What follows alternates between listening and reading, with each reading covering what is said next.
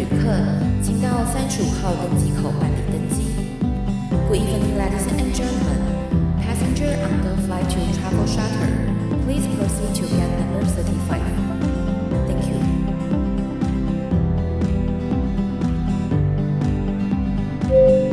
各位贵宾，我们即将起飞，请确实扣好系紧您的安全带。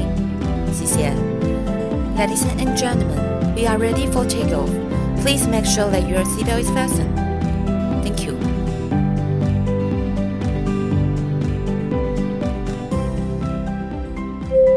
Hello，各位听众朋友，大家好，欢迎来到旅行快门，我是 Firas。今天这期节目呢，我们要带大家去一个旅行快门比较少涉猎到的一个区域，也就是欧洲。 那我们今天呢，想要带着大家去聊聊德国，因为哦，其实，在很多人的心目中，德国呢就是一个诶蛮富裕的国家，那自助旅行什么的也都很方便。那呢，甚至也有很多人啊，他们要到其他地方旅行，也会选择用德国来做转机的地方，例如说要去冰岛旅行。我之前就是去冰岛，都是到德国去转机的。那今天呢，我们想要邀请到的来宾呢，他是新晋旅行社的长城特殊线中东北非欧亚线控的 Michael，他要来跟我们聊聊当年呢他在德国那边念书，以及在那边生活，甚至后来也成为了一个非常优秀的德国领队。欢迎 Michael。Hello，Firas 好，各位听众大家好，我是新晋旅行社的线控 Michael。对，因为 Michael 呢，之前在我们节目里面聊过几集节目哦，都是在分享一些线控的故事啦，以及他在土耳其或者是在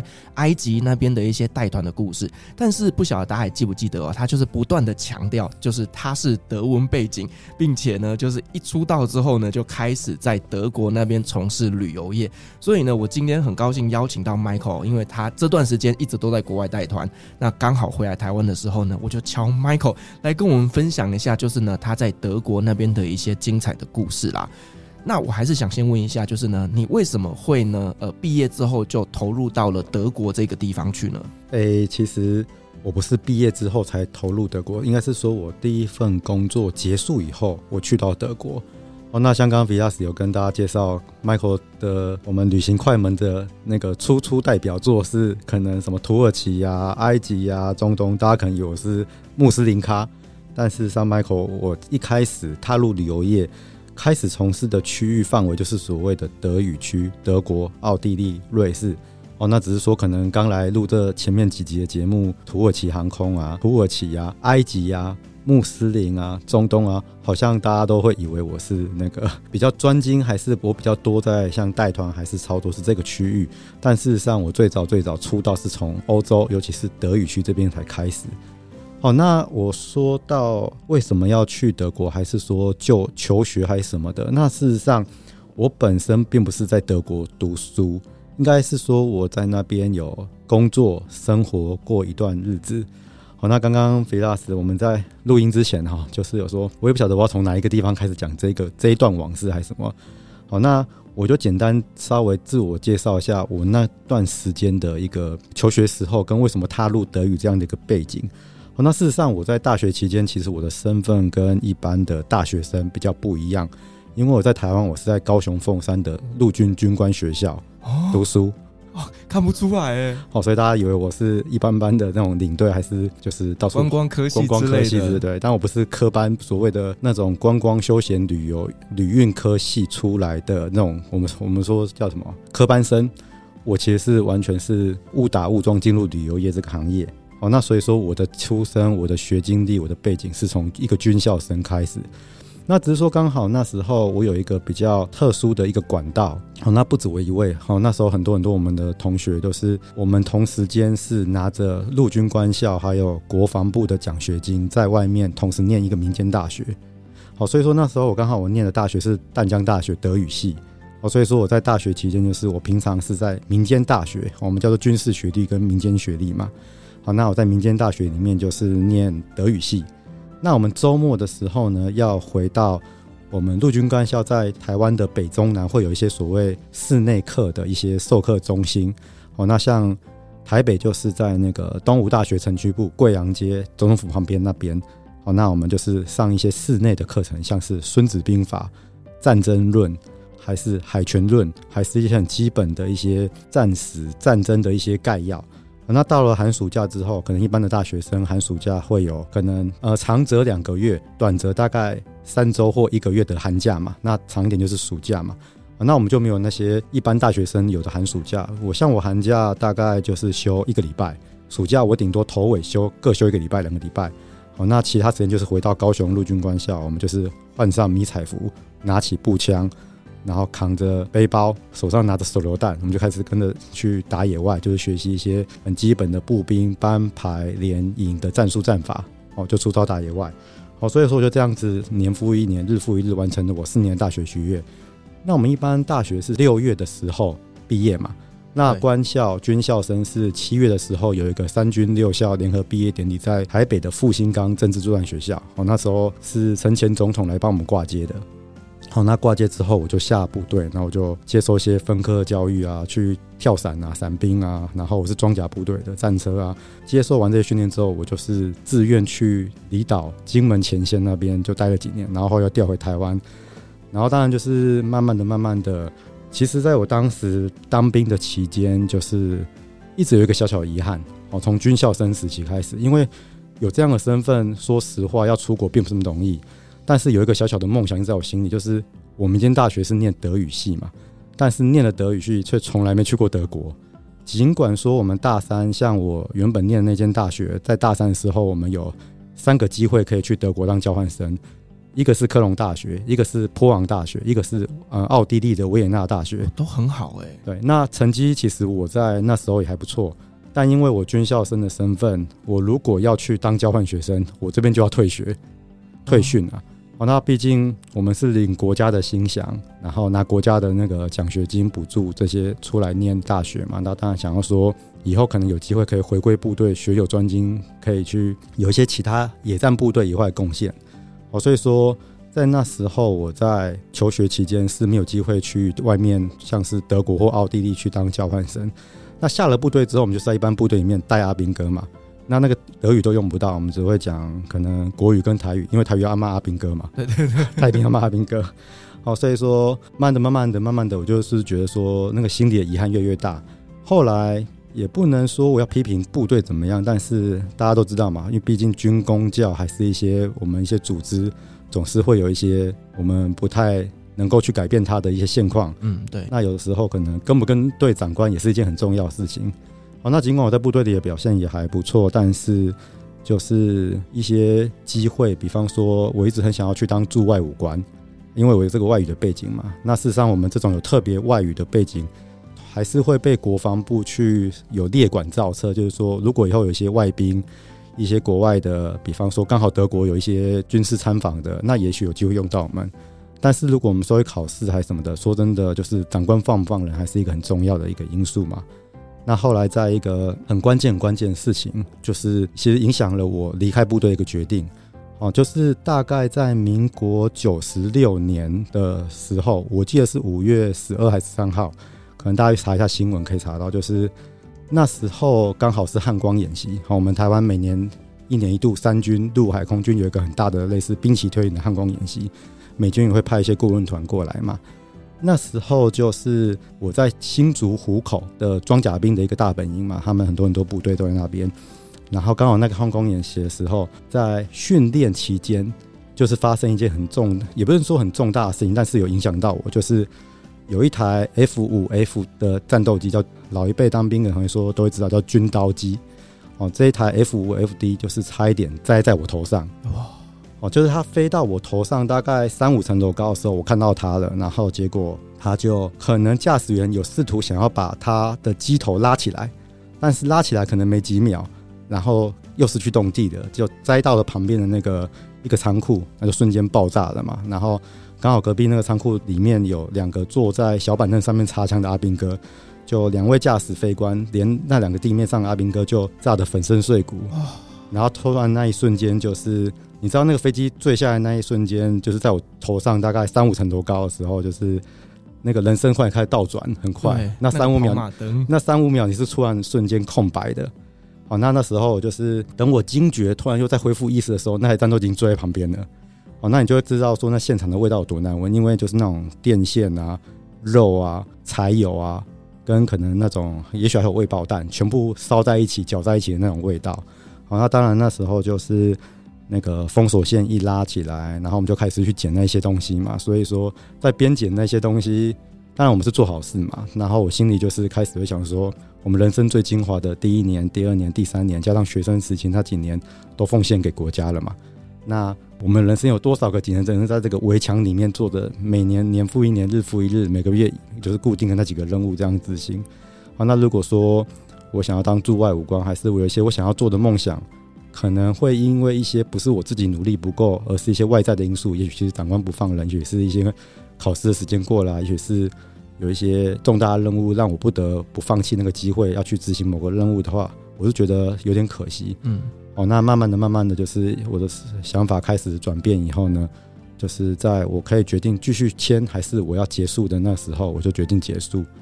那结束之后，我就想说，因为遗憾就是没去过德国嘛。那我们军中的资历其实转到民间，我如果去考一个公职，还是去考一些其他的公家机关，可以把那个年资抵用。哦，所以说在这个中间过渡期，我想说我就是去德国散散心，随便找一个语言班念一下，然后因为。那时候台湾跟欧洲还有说申根签证，对，哦，那我申根签证是要付钱的，所以说就是我申请了一个申根签证，就想说我要善用这个申根签证，我就是去读完语言班，再去奥地利啊一些其他德语区国家走一走之后回来，再就是死心了，圆梦了，我可以开始准备公家考试了。嗯、这样结果就是不去就算了，一去就不得了，因为我在那边就是不小心就是交了一个女朋友，嗯，然后因为交了女朋友。就是让我下定决心回到台湾以后，我要想办法再找一个能够再让我去待一年的签证，再去德国。哦，那这个女朋友其实是一个，她拿着德国跟埃及两国的奖学金去德国念博士的一个埃及女生。哦，是穆斯林，是穆斯林。所以说，像跟 Firas 还是先之前跟那个赖啦，在讲到这些中东国家、埃及什么的，我就深有感触，因为。不只是土耳其或德国，像埃及也有点像是我第二个家，因为曾经跟这个女孩子，我们有到几乎要结婚的程度，而我也为了她去读可兰经。嗯，那我也跟为了她去跟我的在德国认识的其他的埃及朋友、埃及兄弟去要语音版的阿拉伯文、德文跟中文版的可兰经的朗诵版。嗯嗯，然后那个其实这个又是另外一个故事，但是我觉得要进入到这一缸的一个文化，并不是那么容易。那当然，最后我还是去了德国，但我们两个最后没有在一起。但我也因为这样的一个契机，就是我在德国就是很完整的待了大概两三年。好，那所以说现在可以来跟大家分享，就是我一起在德国生活的。那这个的背景之前，就是因为我觉得很重要的是，因为我在台湾有先学过德语。好，那在我进入到德国以后呢，我觉得在融入当地的生活，或者甚至说我用，因为我熟悉当地语言这个工具。进入到德国人的生活当中，跟一般只是以观光客的心情，还是就是去那边待个可能短短的十天、八天、十二天，又有点不太一样的感觉，这样子，嗯，来跟大家来分享。哇，我刚刚听你讲的那一段，就是在军旅的生活，我突然觉得好想要改主题哦。好了，下次有机会再邀请你来聊聊，就是在军队里面的一些故事来的，前提是能够分享的东西。可以可以，我们不涉及军事机密。是，对。好了，那其实你刚刚有提到，就是因为呢，你是在德国那边长期生活，所以说你的观点会跟很多的观光客是不一样的。因为呢，对于大部分的观光客，我们对德国的一个既定印象就是德国人是一个非常严谨的，那做事情非常的务实面。那再来就是讲到美食，大概就是德国猪脚、德国香肠，那甚至就是呢，德国人很会喝啤酒。所以，我们对于德国的这些既定印象呢，其实我相信呢，可能都是非常非常粗浅的。那呃，Michael 可不可以来跟我们分享一下，就是呢，你觉得就是台湾人对他们的既定印象跟真实的德国上面有什么样的落差？因为其实这个问题也是我在旅行社有时候办一些讲座，还是有一些外部讲座的邀请。如果说是邀请我去讲德国的时候，也是常常我来跟大家先做一个开场白询问的。那甚至我直接问我自己的妈妈，我直接问我妈妈说：“哎，你觉得你如果讲到德国，你会现在想到什么？”她第一个想到希特勒。哎，妈妈不错啊，有读历史。对，有读历史。但是我必须要帮德国人证明一下，因为其实希特勒并不是德国人。哦。当然说，以他们整个文化历史背景来讲，他们是所谓的日耳曼民族，那以前叫做神圣罗马帝国。那在整个神圣罗马帝国的整个疆域里面。那当然，希特勒如果硬要说，也是在这个范围里面，因为他出生于萨尔兹堡。好，那萨尔兹堡当时在巴伐利亚，德国南部旁边的奥地利湖区这个地方，也是音乐之都莫扎特的故乡嘛。那后来他因为想要去当一个艺术创作者，一个画家，然后因为不得志没考到，然后就辗转的去参与了那个德国当时的军队，然后参加了第四次大战，又不小心受了伤，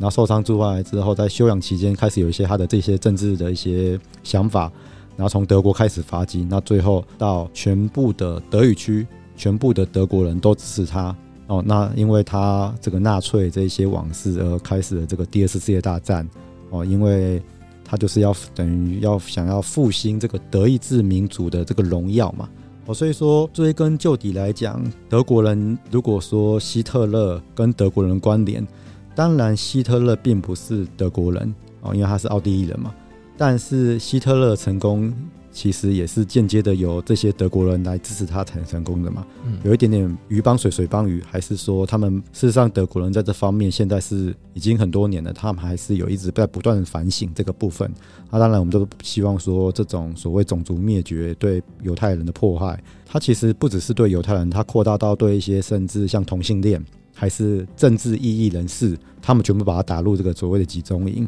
好，所以说。好像德国人等于希特勒这件事情，我觉得我妈妈这样回答也没有说完全不对，因为这就是我们好像呃五六零年代以后，我们只要稍微知道一下世界历史的人，几乎都很难不去把它做联想。哦，那德国人当然不是说在洗白，因为他们也不会说完全不承认这段往事，嗯，但确实他们最经由这样的事件在做很多很多的反省，然后甚至他们好几任总统之后会去那个什么奥兹维斯。这个集中营啊，去波兰啊，还是说对这些当时的受难者去做一些慰问啊，还是他们就甚至去他们面前甚至鞠躬道歉啊，还是这种以国家的方式去做一些补偿补贴都有。所以说，德国的一些刻板印象，我想以我妈妈的这个举例来讲，就是非常的平易近人，非常容易，就是大家都想到嘛。那再就是那个啤酒啊、猪脚啊、香肠啊。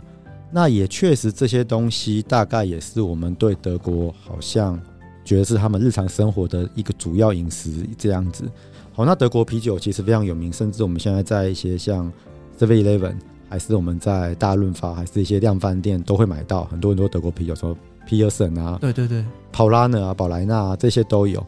哦，那德国香肠像那个黑桥牌什么的，很多一般的台湾香肠以外的其他的香肠做像。热狗的那一种，他们都觉得叫德国香肠，好像叫德国香肠就会特别好吃。所以说，其实德国跟我们的生活还蛮密不可分，息相关的生活所见，到处都可以见到德国。嗯，哦，那我觉得这些都是我们可能如果像菲亚斯说到德国印象，随便一个人大概讲得出来的。那当然就是如果说有喜欢一些玩车、看车的，什么 BMW 啊、奥迪啊，因为德国科技嘛，也是算蛮让大家能肯定的。好，那这些其实都是我想一般。随便在路边找一个台湾人，我们问他说：“哎、啊，你听到德国，你会想到什么？”我觉得不外乎就是这样的这几个回答，这样子。对，因为以前我在沙地工作的时候，就是呢，我们还蛮常请德国的技师来这边做仪器的测试的。那我就发现，就是哎，这些德国的技师啊，他们真的是做起事来蛮一板一眼的。那个性呢，也不是那种很就是。呃，会会出几句嘴，然后讲的天花乱坠，他们都会很实务的针对现在的状况，给我们一些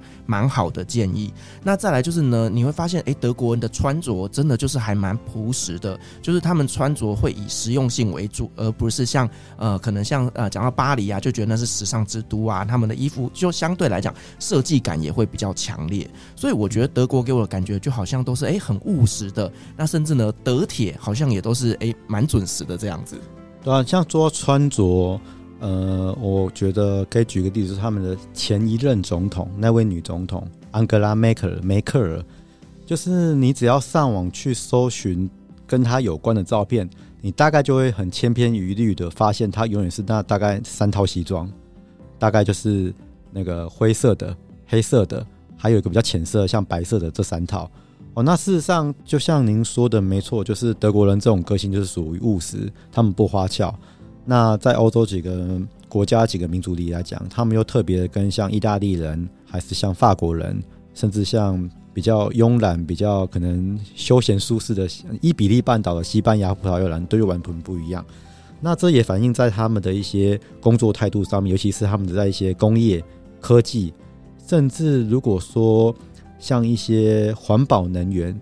可能您不知道有一个公司叫做莱莱茵检测公司。那在台湾，几乎我们所有新竹沿海的那些风电，都是德国的那个工程师，他们就是这些外资企业来得到台湾的一些政府的标案。在帮助我们做一些类似这种太阳能跟风电的这样的一个建制，这样子。嗯，那你刚刚其实有提到，就是说呢，你后来去德国那边也在那边生活，也在那边工作。那我相信你应该是有很多跟当地人相处的一些故事吧？那可不可以跟我们分享几个你觉得就是跟他们相处有趣的一个印象呢？呃，应该说老实话，我因为在我当兵部队服务期间，我们的生活方式跟德国有一点的类似。那所以我一退伍之后，就直接去了德国。哦，所以说，其实我在去到德国生活的当下那两三年，完全没有违和感。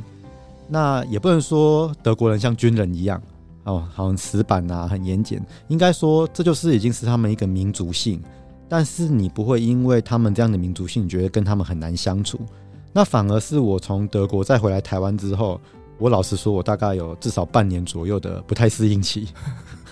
反正回来台湾有一种就 culture shock 的感觉，对，就是觉得我要开始适应这个民间的生活，是这样子。好，那怎么说呢？因为我觉得在德国生活，像我去找工作，那去面试，去跟当地的一些公司里面，在日常生活的这种感觉，就跟在台湾不一样。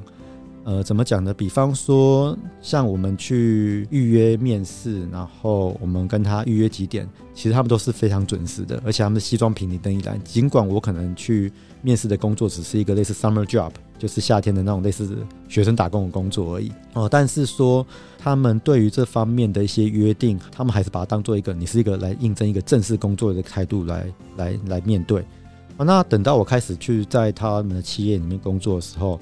那在工作之前，就是我们谈成了，就是他确定要录用我了，我们就签约嘛。因为那时候我会讲，我是会德语的，所以我是有很认真的看完他们那些工作里面合约。我觉得跟在跟在台湾就是还蛮不一样的，因为在台湾有时候我们去应征工作，可能跟那个人事主管，还有可能跟一些准备要录取你进那个部门的那个部门主管，或有时候可能会跟老板可能会碰到面讲讲话什么的时候。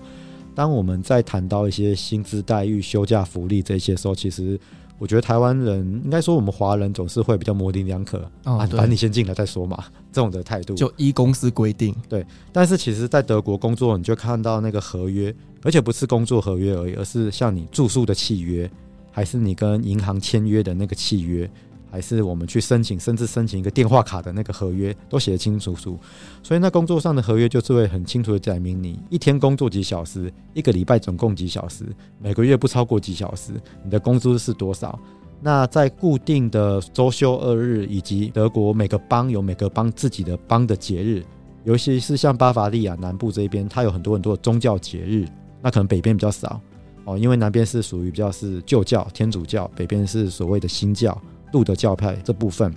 哦，所以说他们更多这个宗教节日也是有休假的。那在这些周休二日跟宗教节日以外，像我第一个工作的公司，它是一个家具公司，然后他们他们没有实体店面，他们只有一个像仓库很大的货柜的那种展示中心。那来到现场，你可以选择你要的，然后我们是负责做一些打包打单，然后寄到欧洲各国。那可能因为瑞士跟英国。不算是完全欧元区内的，又有另外一种运费的计算的计算方式，要做这些工作。好，那所以说这些契约、这些工时、这些休假之外，像比方说我第一份工作的契约就还有。跟我们特别里面写到说，在我们这个帮这个公司有规定的帮定假日、周休假日以外呢，你每个月还有两天的类似，他们德语叫做 Urlaub für Arbeitstag，就是工作日当做休假日，就等于像慰劳假的概念。如果以当兵来讲，就慰劳假。好，所以等于说，像我们在台湾可能工作第一年以后开始，第二年起有七天的这个年假的这样的概念。其实德国没有，德国你进去第一年就有年假了。尤其是像我有一些朋友，还有继续留在当地的，在他们后来有被录取到一些更正式的工作的时候，其实一般在欧洲生活或在德国工作的行情是，进到这个公司第一年就有二十一天的年假，这么多，从第一年开始就是二十一天。所以他们欧洲人，我不晓得 Firas 您之前在中东工作的时候是不是这样，但是欧洲人他们很喜欢在五六七八月到处去度假，嗯、每每一次随便一个度假就三个礼拜以上。那他们特别喜欢去土耳其南边的安塔利亚，哦，对，那边非常非常多。埃及的红海、霍嘎达跟萨米穴，对这些地方。因为这些地方就是相对来说物价比较便宜的欧洲人喜欢去度假的地方，不然就是去克罗埃西亚沿岸的那些什么托洛季尔、Split 那些海岸区去度假，这样比较不会留在自己德国国内，因为德国全部国土范围那面有靠海的地方，以及不就是汉堡那边汉堡港而已嘛。嗯、所以说这些欧洲人、这些德国人，他们特别喜欢在夏天去有海的地方，所以就是土耳其南部、地中海区、爱琴海区，或者就是埃及的这个红海区。或北边那个什么亚历山卓，靠近地中海这一边这样子，哦，所以说有这样子长的天数的假期，是因为他们源自于对一个工作者的一个尊重。从第一年开始就有这么长的年假，那当然第二年、第三年可能他们到后来一年也许有五十天的年假也说不定，因为那个累年积是继续累积的嘛。哦，所以说这些东西就是他们都完全把它契约化。无法打折扣，不会像我们台湾，就是说哦，可以怎样，可以那样啊，反正你先进来再说，这个以后再说，我们都可以谈这样子。好、嗯，那甚至后来，因为我们亚洲人毕竟算是比较勤奋的民族，我觉得，那德国其实，在欧洲人里面已经算是非常认真的民族了。但他们他们在发现我在进去工作之后，我第一个月那两天的未到假我没休，然后我每天都超时工作，所以从第二个月开始，突然有一天，我的那个人事主管就有一天来很严正的。警告我，他说：“Michael，我看到你的打卡记录了。你这个打卡记录发现我为什么你第一个月完全没休假？你这样子的话，你这二个月再不休假，第三个月再不休假，你假休不完的话，我们会被劳工局罚钱哦。所以你要赶快去给我去休假，就要逼我去休假。嗯，那如果他不逼我去休假，他就要补钱给我。那事实上，他们也会给加班费。他们那个契约是简清楚到，因为我们每天会有上下班的打卡记录嘛。”他的合约是说，每天是工作八小时，每个月不能超过一百八十二还一百八十五小时，我有点忘了。那我每超过八小时，就是因为每天会超过几分钟几分钟，他都会计算嘛。只要我每超过八小时，他就再折一天假给我。所以其实我跟他，我跟第一份工作是签三个月的合约。我到第三个月的时候，我只做十天而已，其他天我全部都在放假，因为我前面累积太多了这样子。哦，所以说我这些东西就是我觉得。他们不止工作严谨，他们对这种契约的这种执行度，甚至他们对于这种我说人的尊重，是我觉得在我离开台湾这个生活环境，到一个欧洲国家，到一个德国，然后我真的进入他们生活，就在他们的职场来求职来生活当中，我觉得这对我来说是一个还蛮大的一个文化的差异，一个一个体验啊，应该这样讲，嗯。因为我曾经就是在外派的时候，就是呢，公司它是每三个月会给我们大概十天的假，然后呢，我们就会去串周末嘛，那就等于是大概串成大概两个礼拜，所以我我都会机票买着就往欧洲跑啦，或者是说往埃及啦，或者往土耳其跑，所以我觉得也是因为当时我在国外工作这段时间，让我呢。变得这么热爱旅行，而且去累积了超级多国家的经验。所以你在德国那边，你会运用这些假，然后去哪边旅行呢？呃，老实说，我在那两年不到三年的时间，因为其实德国就是在几乎整个欧洲的正中心。我们说它叫中东欧还中西欧，也很难讲。它大概就是因为东欧大概是奥地利、匈牙利这个方向嘛，那西欧就是法国、瑞士这个方向嘛，那德国刚好在它正中间。所以我觉得，我们如果说想要一个旅行的起点来讲，德国真的很好，因为德国周围环绕了九个国家。那从德国要到其他国家，有时候坐个火车很快就到了。比方说，从慕尼黑坐他们一般的区间车，大概四十分钟一个小时左右就过了边境，到了萨尔兹堡，到了奥地利，这样的一个节奏。所以说，我利用这个德国，它刚好一个位置的地理的优越性，我大概在那两年期间，我只是用一些零碎的周末，跟有的时候我把它集合成一个三个礼拜、一个月的长假，我出去旅行，我就走了大概十六国，超过七十个城市这样子。那当我住在比较南边的时候呢，我就是去像法国、像意大利、像东欧。那后来我其实我搬到了那个像杜塞道夫这个比较北边这些城市之后呢，我就开始往北欧跑哦，所以说我就是利用这样的机会，一些短程的小旅行，用一些 Europass 欧洲火车票券这样的一些火车票我可能礼拜四早上心血来潮，下班的时候我就去火车站买了一张夜车车票，有卧铺的。然后我礼拜五下班以后，我就回家，很快的拎了个包包到了火车站，坐上车，到了慕尼黑，然后换成那一班夜铺列车之后，我隔天早上就出现在威尼斯了，这样子。哇。突然觉得好想去那边工作哦！啊，跟菲亚斯就是周末买个机票往国外跑，往欧洲跑意思一样。我相信你在那一年应该也是到处跑，跑很多地方。对啦，但是因为我们的工作毕竟还是跟台湾公司签约啦，它就不是说着可能是在当地的 local hire，它的假期可能相对来讲就是比较跟欧洲国家一样，所以呢，我们的合约相对来讲假期并没有那么多。可是因为对我来讲，中东它的地理优势就是呢，它是位于亚洲、欧洲跟非洲的三个区域的一个核心，所以说呢，我去到哪里都很方便啦。所以我也是利用这段时间就到处玩，那进而呢，到现在就开始哎、投入旅游业。我觉得我们还蛮像的，因为我也没有说我的志愿是做旅行社、做旅游业，但这样子回想起来，会有这样的一个想法、这样的契机，还是说会有想要做旅游业原动力，也搞不好是因为我在欧洲那期间就是不断的走跳、辗转，到处跑很多地方，慢慢的把这个兴趣引起来的。嗯，我觉得我也是这样的。像我自己会呃后来来考领队的原因，是因为我之前就是这样子，呃，每三个月的时候就会安排一段长假。那呢，我在台湾的这些同学啦，或者是朋友啦，或者甚至是我在工地的这些同事啦，他们慢慢的都会来配合我的休假。原因是因为呢，跟着我出去玩，他们就是呃都不用带脑袋，因为所有东西我都会安排的很好，包括是什么车票啦、门票啦、住宿啦，我都会统一帮大家一起做处理。所以慢慢的呢，我就会带着一群朋友去埃及、去约旦、去土耳其，然后我就发现说，其实我好像也蛮适合做这件事情的，因为我之前在呃沙地工作。说我就是在做行政主管的工作，也就是在打理这些日常生活的一些琐事，所以我就发现说，哎，我好像真的蛮适合带人家出国旅行的耶。所以回来之后，我就开始呃考个领队证，然后开始投入做领队的工作，这样子。因为像我那时候，因为本身我是军人出身嘛，那在部队面前讲话讲习惯了，所以我本来就不怕在人家面前讲话，拿麦克风什么的。那再就是，我觉得就像菲拉斯一样，我们做旅游业、做领队导游这一行的。我不能说做这个工作是保证能赚大钱的一个工作，但是我必须说，做旅游业还是做领队这一个工作，需要一些热情，然后要又会愿意分享。好，所以说我那时候因为在军校期间，外面民间大学念德语，我们是念德国文学，Germanistik。好，所以说我对德国的历史啊、语言学啊、文学，甚至像建筑跟音乐，已经有一定部分的涉猎，所以说。我那时候在德国工作生活的时候，甚至周末，因为我有很多很多的埃及兄弟在那边嘛，所以说，像有一位那时候他后来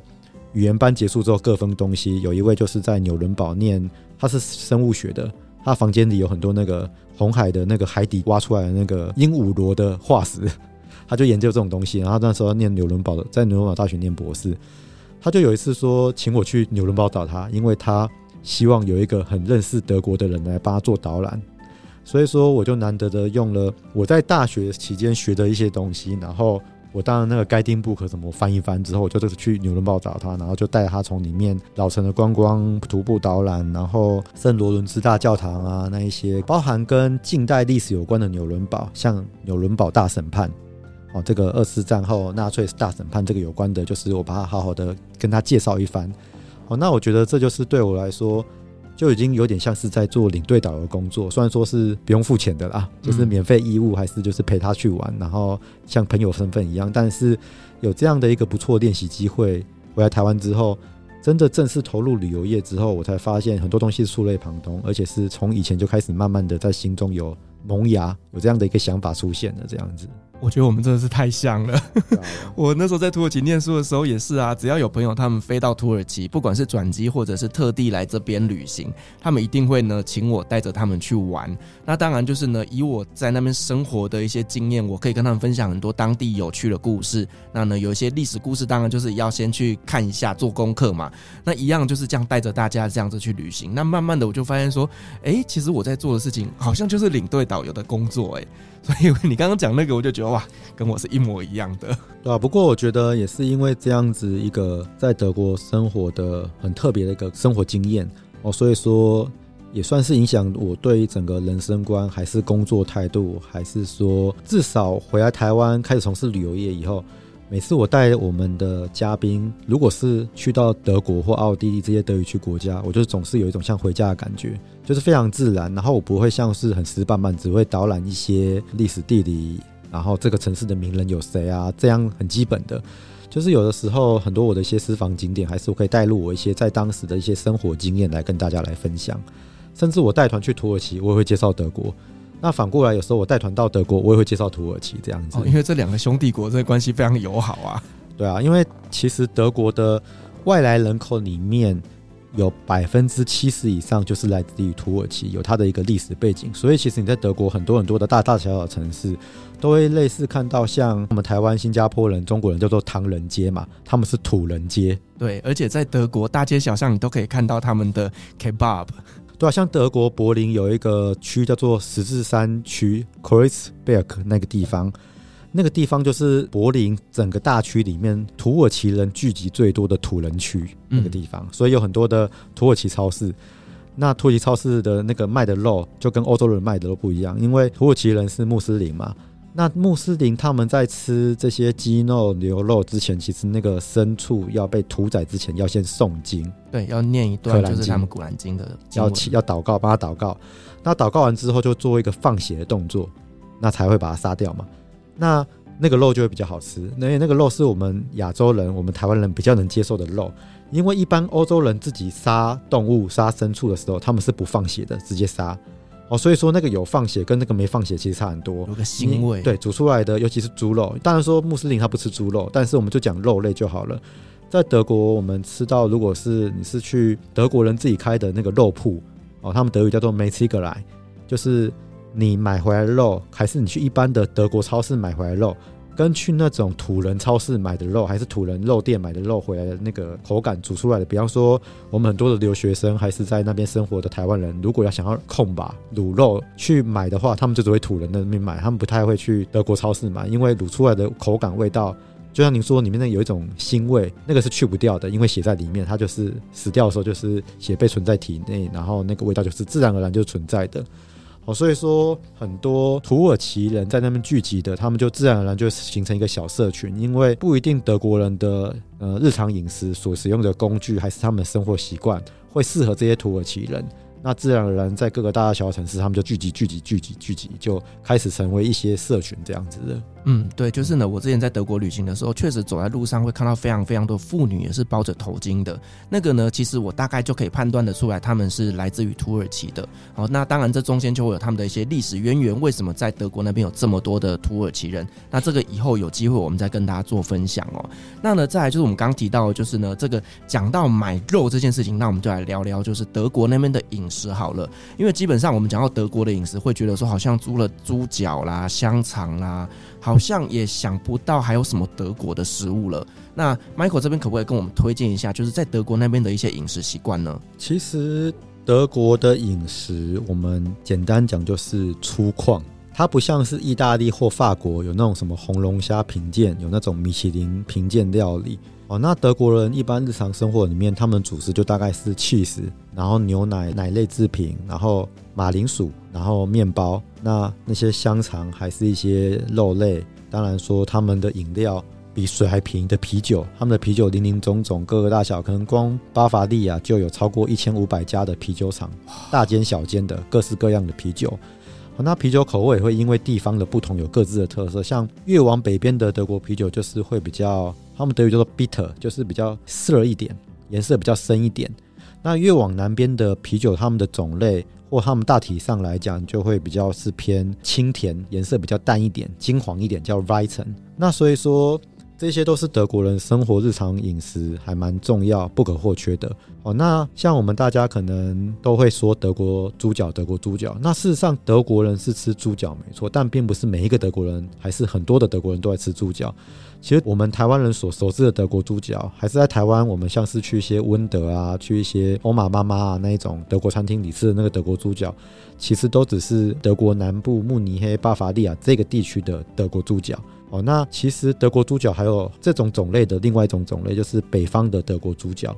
好，所以说我觉得不能说以偏概全，叫做德国猪脚是德国人主食，因为此除了这两种种类德国猪脚以外，大部分德国人是不太吃德国猪脚的。那只有在上餐厅的时候会吃这样子。我很好奇，就是这个南边的德国猪脚跟北边的德国猪脚吃起来有什么差别？诶，做法本身就已经不一样了。像我们所熟知的这种德国猪脚叫做 Schweinehaxe，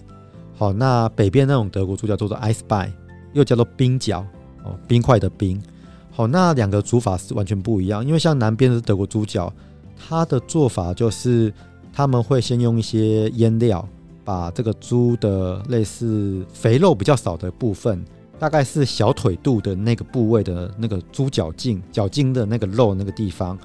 然后把它腌制过之后呢，那比较搞刚一点的，它可能还会用那种类似桃木还是一些烟熏的，把它再熏过之后再去做油炸。所以说，在做油炸的时候，就是可以把水分锁在里面，那外表是酥脆的口感的这种脆皮。哦，这是南方的慕尼黑的这种叫做 Schweinehaxe 的德国猪脚。哦，但是其实我们比较看门道一点的，更知道更多的一些比较在地的人，北方在柏林还是德累斯顿北部这一边的布兰登堡这个区域的德国猪脚叫做 Eisbein。哦，那这个 ice pie 呢，他们就是用盐卤，用盐去腌制这个猪脚。就是它少了一个熏烤，还是它少了一个用那种其他腌料去腌制的？它纯粹就是用盐来腌这个猪脚。那这个猪脚腌过了之后，再配上一些香料，然后他们就是用水煮的。哦，所以说从外表来看的话，哦，如果我们观众可以上网搜寻一下德国猪脚，什么 Eisbein 或 Schweinehaxe，就会发现一个就是白白净净的黄黄的，一个就是红红黑黑咖啡色的烤过的。哦，那两个口感就不一样，一个就是有点像是湿湿嫩嫩的、水水的，那另外一个就是脆脆的、干干的，然后里面可能很有嚼劲的，哦，那完全不一样两个口感这样子。这样子听起来好像台湾普遍吃得到的德国猪脚都是南方的耶。对，都是南方的。那甚至有时候我们现在在那个什么大润发都会买到的那一种，都是南方的口的做法，嗯，也是我们所熟知的做法。甚至像我们。都知道德国有一个很重要的慕尼黑啤酒节，对，那啤酒节期间有没有进到帐篷？有没有进到帐篷是一个很重要的关键。那不管有没有进到帐篷，在帐篷外面，如果说以当地人同乐，我们去点的，他们就是不外乎就是烤鸡、猪脚还是烤香肠。这些东西的那个烤猪德国猪脚，也就是南边做法的德国猪脚。哦，了解。那像我自己呢，本身就是很喜欢在十二月的时候去德国旅行，因为那个时候的德国呢，就是会出现很多很多的圣诞市集。对。那我就会很喜欢去那边点个热红酒啦，然后再点个德国猪脚啦，或者是德国烤猪排啦等等的。那我就觉得说，哇，超爽的。对啊，因为其实不管是这个慕尼黑啤酒节，还是像您说十二月。的那个德国圣诞市集，我觉得德国的体验就是，我们还可以不只是依着我们去到哪个区域玩它的东西之外呢，我们还可以依照它的不同季节跟不同有一些季节性的主题的一些活动，像二月有这个科隆嘉年华，好，那大概九月初的时候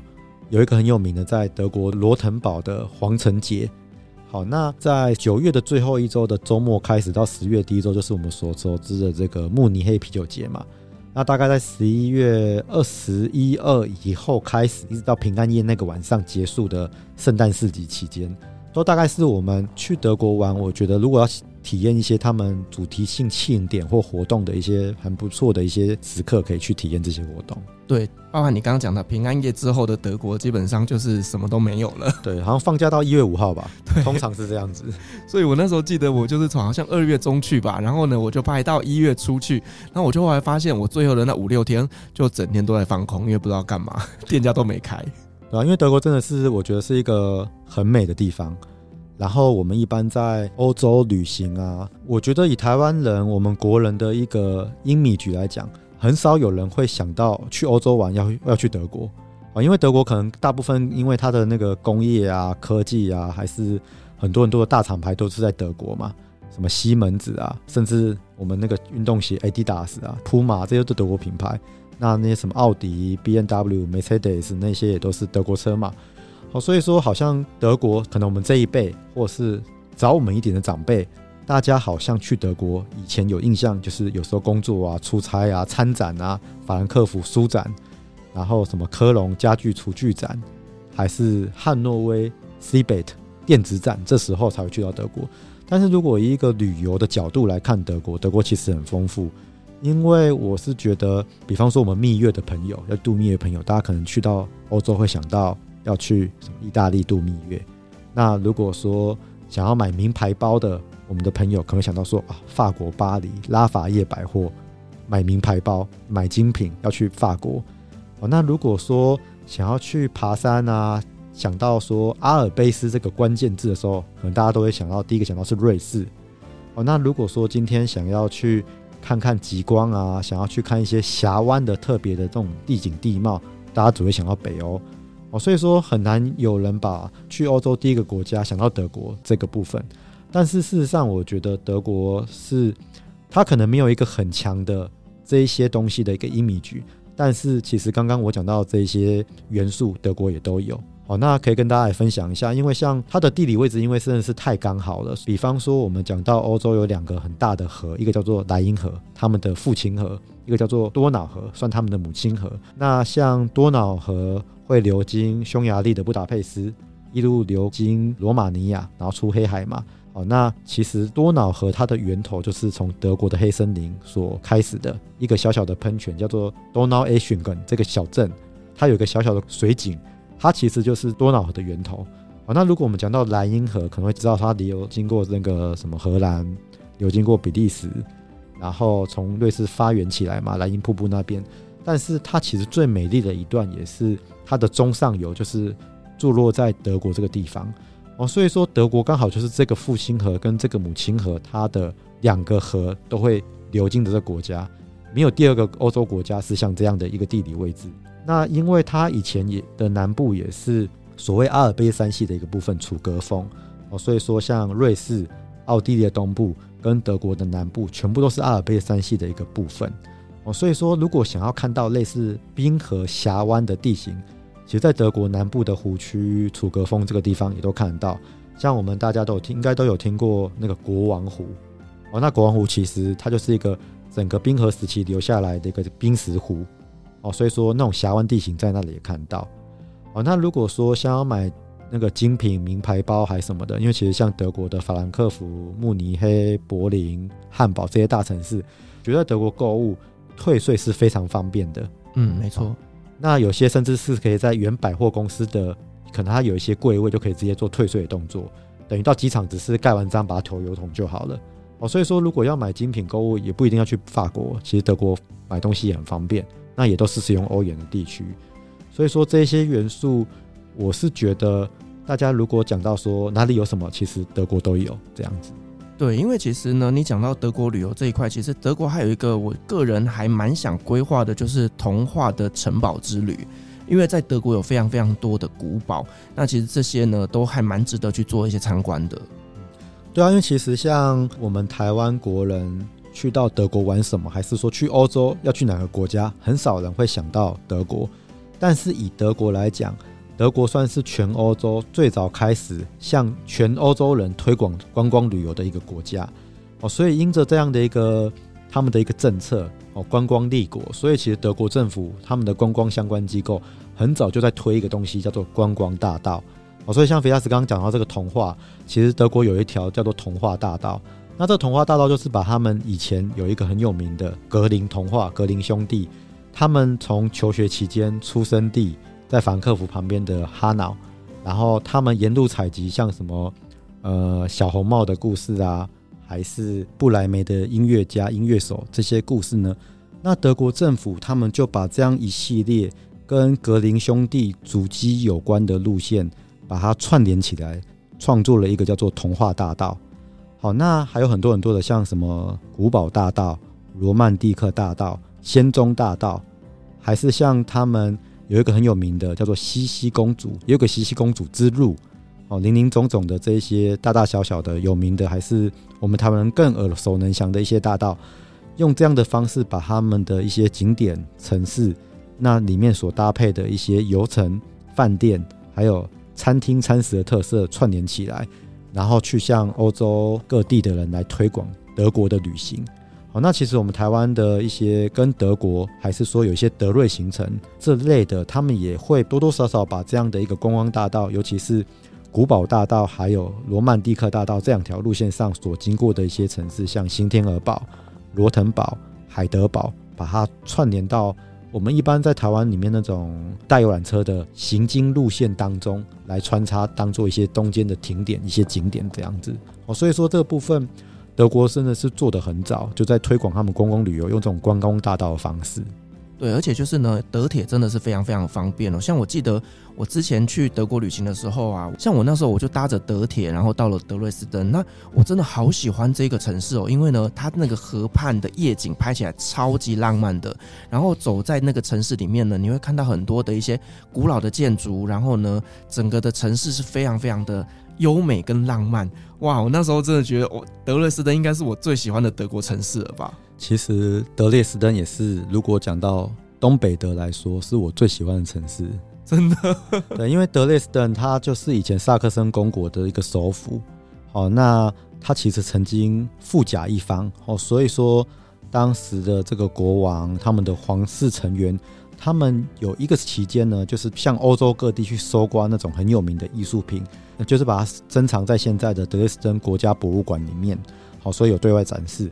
好，那。德累斯登这个城市刚好就是在易北河畔，那因为它是整个很巴洛克的一个老城的一个格局。那当然说经过二战有一些被破坏，但是他们重建之后又按照它原本的样貌把它重建起来。哦，所以说这种很古典的，我们说古典的德国的一面呢，配合这个易北河畔的这种感觉，很漂亮的。如果说我们走到桥上往回拍这个易北河畔德累斯登的那个天际线，那个美丽的程度，我觉得就是真是一个绝景。然后。很多很多的欧洲人，还是一些世界各地的那种观光旅游书，都把它称之为易北河畔的佛罗伦斯。哦，那可见它的那种古典，以及它那种河跟城跟景合在一起的这种感觉，真的是非常引人入胜，觉得让人家会流连忘返啊。所以我自己来到东北边的时候，我也很喜欢把这个城市安排在我的行程当中，就是带我们的嘉宾去把一些该走的景点，还是像君王烈马行军图这一些，把它参观完之后呢，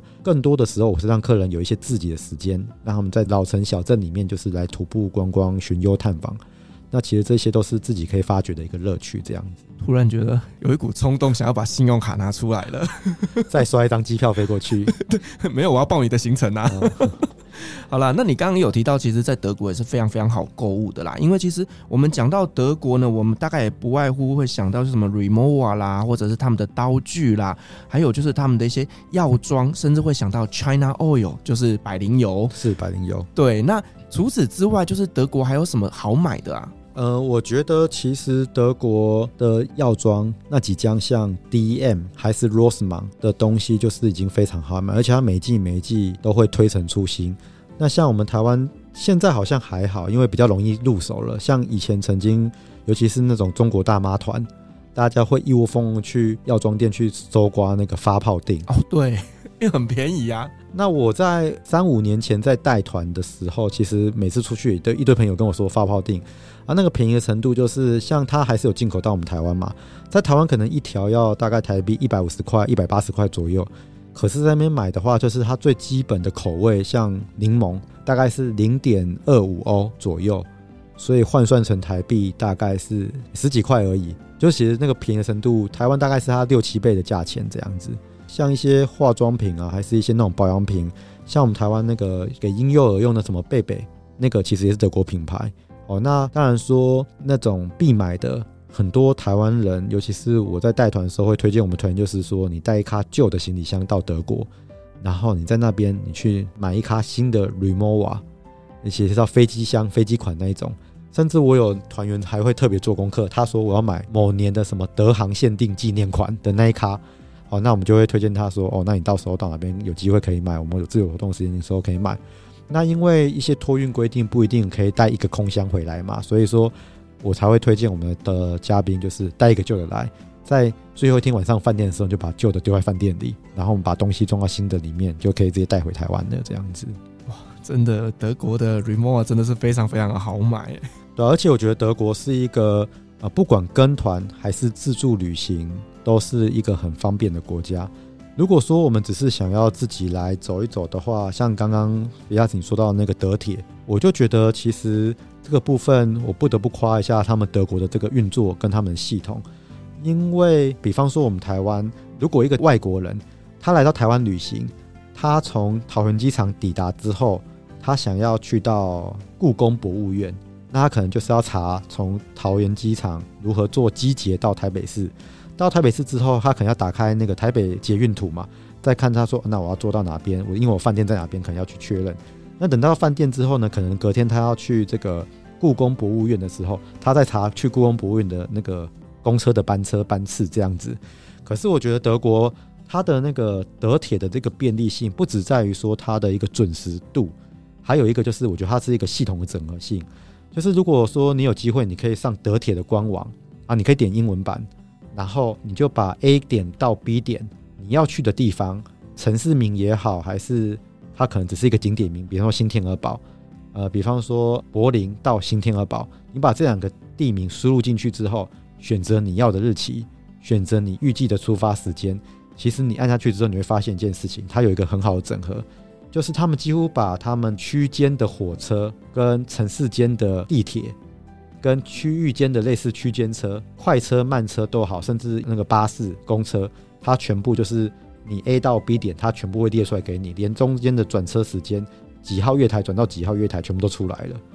所以我说，我觉得这个部分就跟台湾的系统比起来，就台湾系统，如果说以后有机会能够做到这样的一个整合性，就是我从桃园机场抵达开始，我想要到某个地方，我输入目的地，它可以把所有的中间的交通接驳。搭什么车？大概预计的时间、等候的时间，甚至连换乘的月台都全部可以列出来的话，其实我觉得这对于推广台湾观光是一个非常好的一个利器。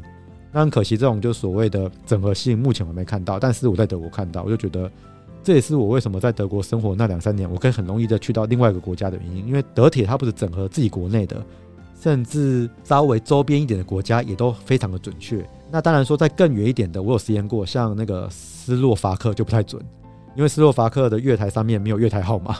我那时候发现 我要去斯洛伐克的时候，哎，我要换车，但是他讲了三号月台在哪里？因为他没有一个任何一个月台号码，所以我就是差不多时间，那台车过来，远远过来，我赶快拉拉着行李箱跑到那个月台上，车子一停就跳上车，那就看他下一站有没有是到我预计的方向。当然是就是还好，因为可能也因为那些东欧国家，因为它的火车班次没有到那么频繁。也可能在大概这十来分钟就这么一般，所以我应该也不会有跳错车的一个问题。所以说这个之外，我觉得在德国甚至往德国周边扩及的那些邻国，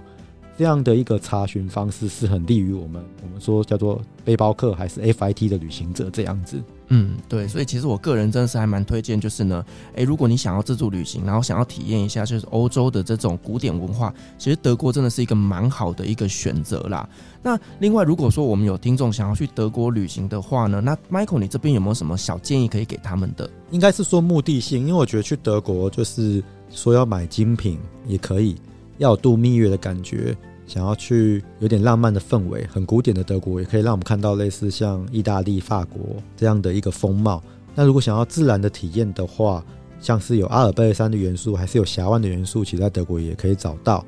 哦，那甚至说，我觉得去德国旅行，有的时候我们不只是去感受到我们眼前所看到的。像我在当地生活过，我自己在带团的时候，就是我是用一种比较像在地人的生活方式，就是。让我们的嘉宾们就是有点在德国旅行的时候，像是当地人生活在当地的这种感觉，我们去引导他们去认识一些这种所谓的 lifestyle 生活方式。像其实德国人他们重视所谓的一些环保、节能、风电，还是他们的一个做事的一个态度，还是生活的一个态度这一些哦。所以说去德国旅行，如果要建议什么的话，要看是自己去还是想要跟团去。那我觉得跟团去的话，我会建议要找一个蛮熟门熟路的。因为其实德国的旅游很多资讯还蛮容易被查询到的，但是我们既然想要去跟团，那就是要去听一些可能在书本上看不到、找不到的。那像是我就会分享我的一些生活经验，甚至一些可能比较跟德国的历史脉络有关的，还是说，甚至我有时候带团的时候，因为我在德国有个干妈，德国当地人，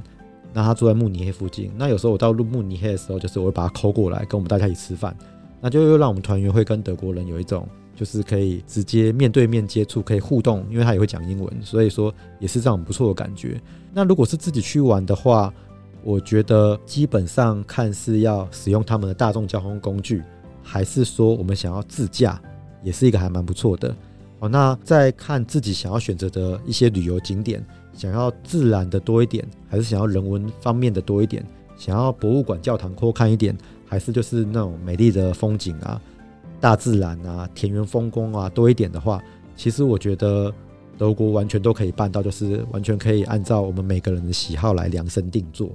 那尤其是有些朋友，他们有些自驾的，就是像从黑森林到巴伐利亚沿路开过去的那种田园风光，甚至。我在德国那时候生活的时候，有一次旅行，我就有遇到几位从台湾来骑单车的那种台湾人，单车客，他们三五个人这样一路骑骑骑，他们说他们接着要骑到法国去。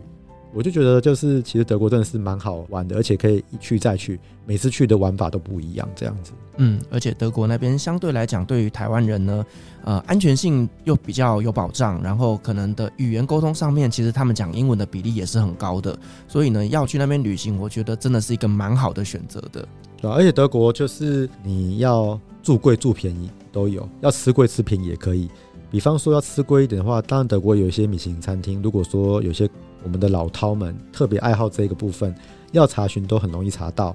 那如果要吃便宜的话，便宜一点的话，像他们一些超市要买一些热食，也是蛮好去购买到的。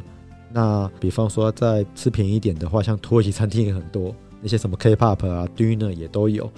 哦，那如果住宿的话，因为德国的住宿，当然一些名牌品牌饭店，四季啊、k a m p i n s k i 也有。但是如果要简单的住一些像青年旅馆，因为其实德国也是。世界青年旅馆算是把这样的一种旅宿习惯发展起来的一个起源国哦，所以把这个部分推广到全世界。所以说，很多很多的青年之家其实有拿那个青年之家卡的话，在德国住宿都还另外有打折。那一个床位可能十八欧到二十五欧不等